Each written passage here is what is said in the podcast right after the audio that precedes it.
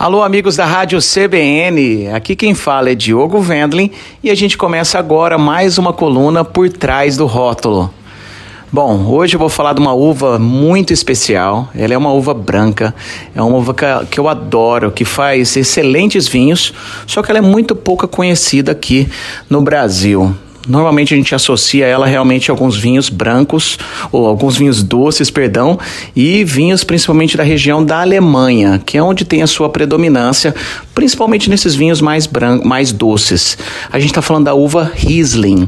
É, quem é apreciador bastante assim de vinho branco, quem gosta, quem toma seu Chardonnay, os Chablis franceses, enfim, seu Sauvignon Blanc, Torrontés e todos os outros, quando começa a evoluir no seu paladar, começa a descobrir descobrir alguns vinhos da uva Riesling de diversos países que são fantásticos. Qual que é a característica dessa uva? Seus aromas. Ela é uma uva super aromática, muito gostosa e com acidez muito bacana. Só que ela tem esse equilíbrio entre a fruta, entre a acidez e entre os seus aromas.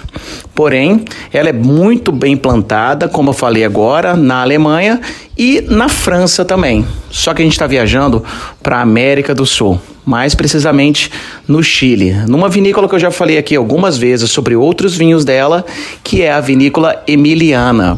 A vinícola Emiliana é uma vinícola maravilhosa, uma vinícola gigantesca lá no Chile, que produz muito vinho e a principal característica dela são seus vinhos orgânicos e biodinâmicos. Então esse vinho branco da uva Riesling é da família do Adobe Emiliana. São uvas orgânicas e biodinâmicas é, plantadas lá no Chile e ela traz um pouco de característica diferente do que é feito lá na França e na Alemanha. Ele tem um leve, uma leve doçura no paladar, tem os seus aromas muito intensos, a acidez dele é perfeita e super equilibrada e é um baita de um vinho para você tomar, principalmente com comida chinesa, comida japonesa e comidas que têm uma certa picância que pedem esse tipo de, de vinho que faz aquela harmonização que vai balanceando entre a doçura e a picância. Bom, eu sempre ressalto aqui é, a possibilidade, incentivo todo mundo a provar diferentes vinhos. Às vezes a gente fica muito acostumado com um Malbec argentino, um Cabernet chileno, ou um Bordeaux, um Borgonha, ou qualquer vinho que seja.